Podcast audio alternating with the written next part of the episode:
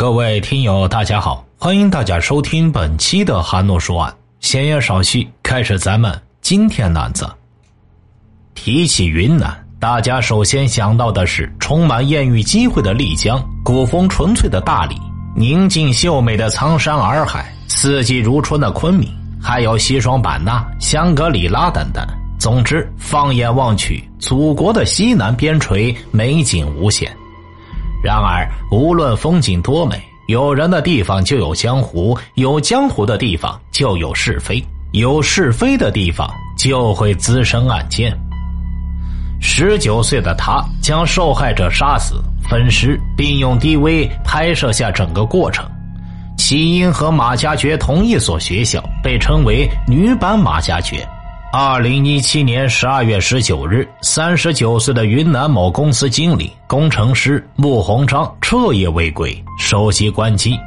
次日一早，穆鸿章妻子打电话给了司机，司机说昨天晚上没有和他在一起，家人立即报警。十二月二十一日，警察在丽江城郊的娱乐会所“天上人间”三百米远的一处僻静街道，找到了穆鸿章的座驾。附近一居民说，他停在这里两三天了，一直没有动。二月二十二日，穆鸿章的尸体被发现，已被碎成多块，分装在不同袋子里，抛于几处。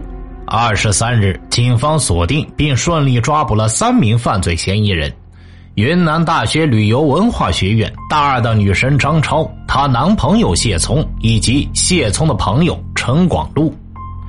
经审讯得知，案件起因因张超而起。那么，到底是什么原因让一个女大学生变成了凶残的杀人犯呢？张超时年十八岁，考入云南大学旅游文化学院。他早就听说云南大学出过一个马加爵的杀人犯，在宿舍连杀了四名同学。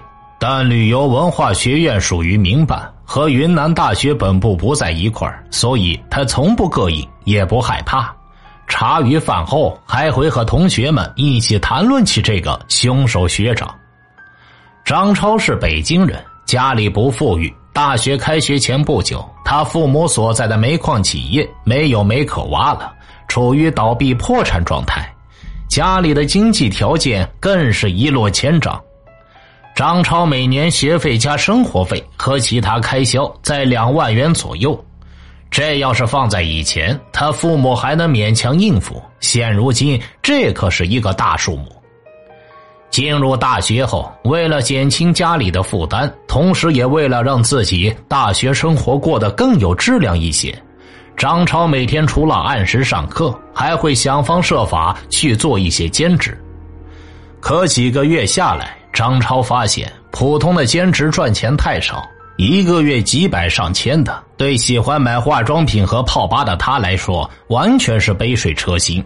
后来，一个偶然的机会，张超因长相甜美，得到了去丽江最高档的娱乐会所“天上人间”兼职的机会。不仅基本工资高，客人的消费提成和小费也是非常可观的。最初，张超给自己立了规矩。只是陪客人喝酒、唱歌，绝不出台。但身处于那种烟花之地，想做到出淤泥而不染，又谈何容易？渐渐的，张超最终还是没有抵挡住诱惑。张超在天上人间兼职两个月后，被学校发现，并报告到当地的文化部门。文化部门出面，娱乐城不敢再用在校学生，张超便离开了。在这短短的两个月时间里，他已经遇到了改变他一生的两个男人。第一个男人就是本案的死者穆鸿章。穆鸿章在家人的眼里是个好丈夫、好父亲。他出生于农村，凭着自己努力考上大学，在一步步成长为当地小有名气的工程师。许多朋友、同事都尊称他为木工。穆鸿章成功后，没有像别人一样抛弃发妻，甚至于除了出差，他几乎从不在外过夜。每次要应酬晚归，他都会提前主动给妻子打电话报告。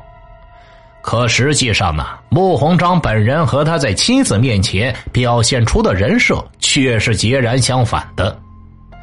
穆鸿章的身边有很多同事，都是家里红旗不倒，外面彩旗飘飘。看得多了，他自然也有些心动。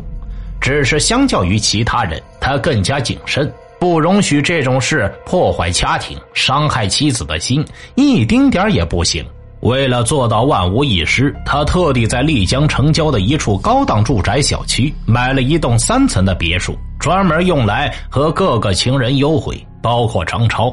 穆鸿章对朋友都出手阔绰，对张超自然不会吝啬。在那个年代，每个月给张超的包养费居然高达三万元，还常常开车去张超学校门口接他。时间一长呢，学校好些同学都知道张超是被包养了，还有人看到他和穆鸿章出入别墅所在的高档小区。张超从天上人间离开后，收入锐减，全靠穆鸿章的经济支持才能维持以前的高昂消费水平。穆鸿章并不是张超唯一的客户，但他后来只和穆鸿章一人保持联系，就是因为他有钱。他最后杀了穆鸿章，还是因为钱。而改变张超人生的第二个男人，即是他当时的男朋友谢聪，时年二十七岁，离异。谢聪曾在昆明一家夜场做经理，之后来到丽江的天上人间。因人生地不熟，只能从最底层的少爷做起。少爷收入主要来自 KTV 包房的客人打的小费，最低的是每个包房一百元。关系熟络的还可以介绍朋友消费，得到一笔订房费。谢聪以前的同事对他的评价就是长得高大帅气，为人低调冷静，穿着谈吐有一定品味。凭着这样的皮囊，谢聪在当时也收入不菲。谢聪和张超是在天上人间认识的，他们一个做少爷，一个当小姐，说起来还挺般配。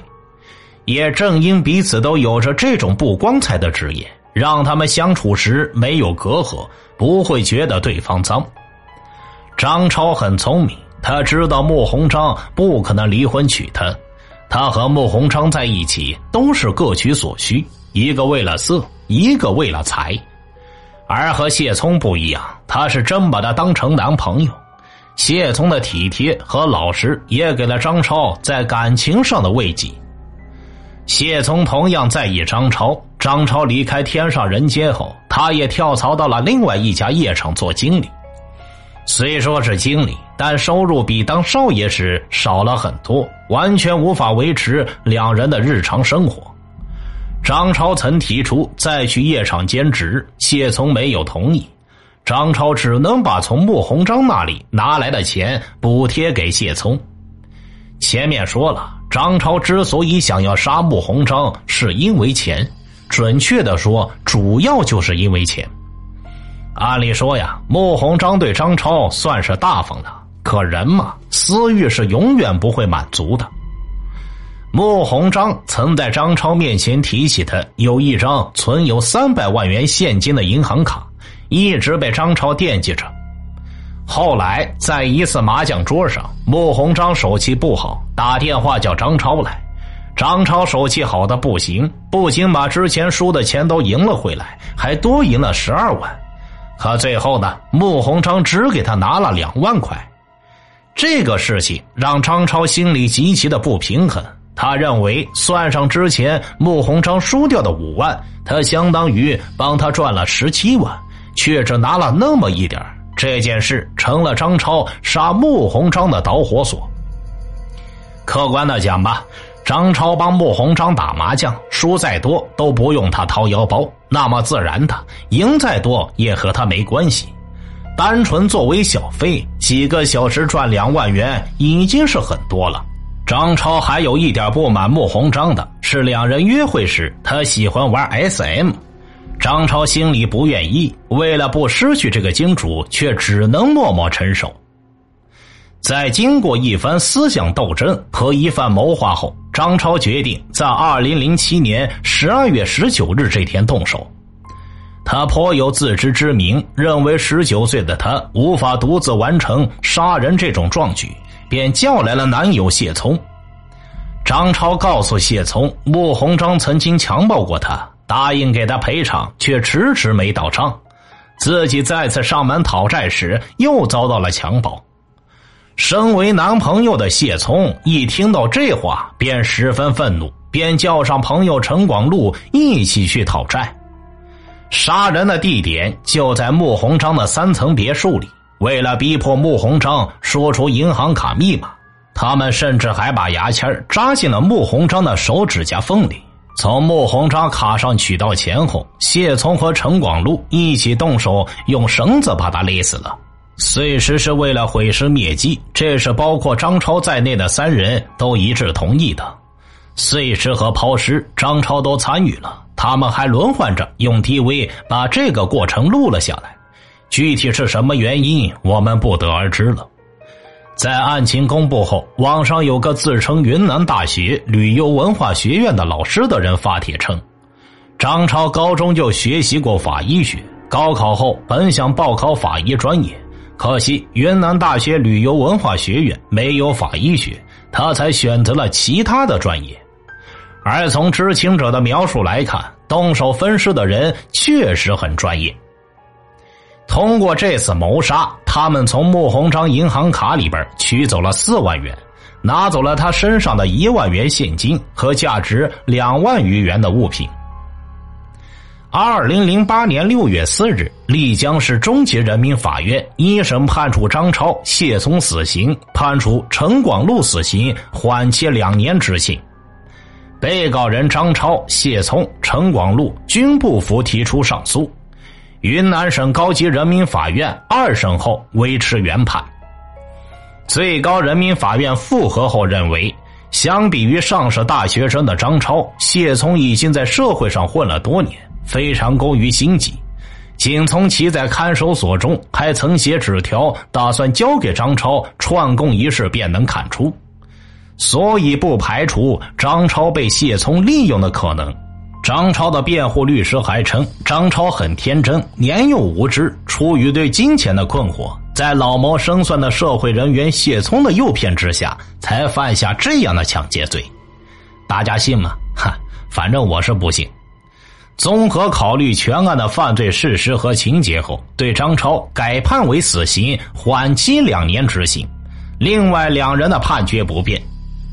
关于张超免死一事，民间出现了两种声音：其一，认为张超是主犯主谋，此事也因他而起，改判死缓有失公平；另一说法认为，本案的受害人也有一定过错，至少道德上有问题。明明有老婆，却因为有钱在外边找女人，有伤社会风化。再者，张超是个没有走上社会的在校学生，思维尚不成熟，无法正确的把握自己，容易受他人蛊惑。改判体现了司法的公正。可笑的是啊，曾扬言深爱张超的谢聪，临刑前还坚称本案的主谋就是女友张超，不应该只有他被判处死刑，张超理应跟他一样，都是死刑才对。而受伤最深的，莫过于是穆鸿章的家人，既要面对永远失去丈夫的悲痛，又不得不接受他是两面三刀伪君子的事实。相信有不少听友都对本案的主犯张超的容貌感到好奇。怎么说呢？看了照片之后，我打个六十五分吧。但各有各的眼，主播呢已经应大家要求，把案件主犯张超的照片和案件的其他资料找了出来。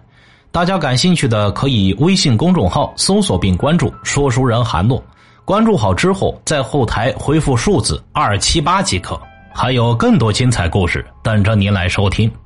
听大案要案，观百态人生，欢迎留言、转发、点赞。好了，这期案子就为大家播讲完毕了，咱们下期再见。